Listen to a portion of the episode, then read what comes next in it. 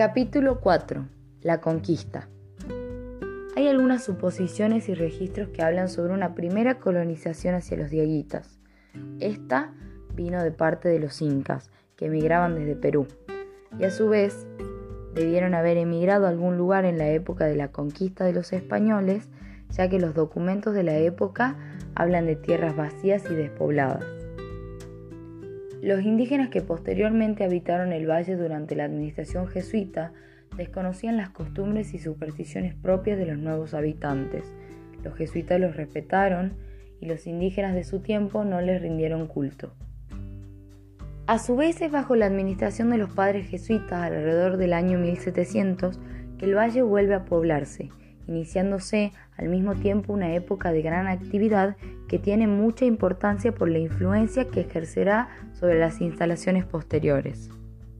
Al instalarse los padres de la compañía en el valle, no eligieron como lugar de asiento principal el sitio donde se supone lo hicieron los primeros poseedores hispanos, sino que tuvieron un distinto criterio y buscaron un lugar más situado al norte, sobre el faldeo nordeste del Cerro El Pelao, a orillas del río Tafí, pero lo suficientemente alto como para no temer sus crecidas, para edificar allí la casa de la administración y la capilla junto a ella.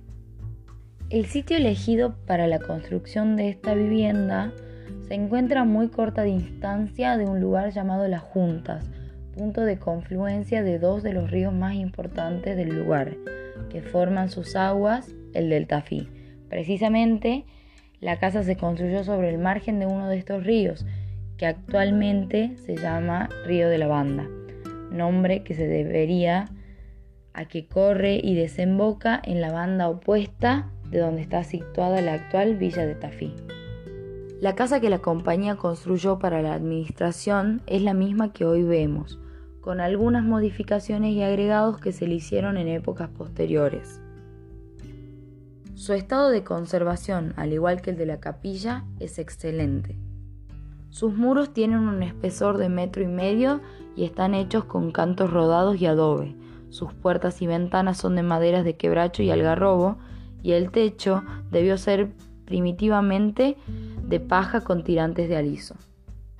Estos movimientos de poblaciones han tenido como resultado cruces de raza, extinciones de esta, interrupciones dentro y fuera del territorio indígena, emigraciones en busca de mejores condiciones, y etcétera en la región Calchaquí.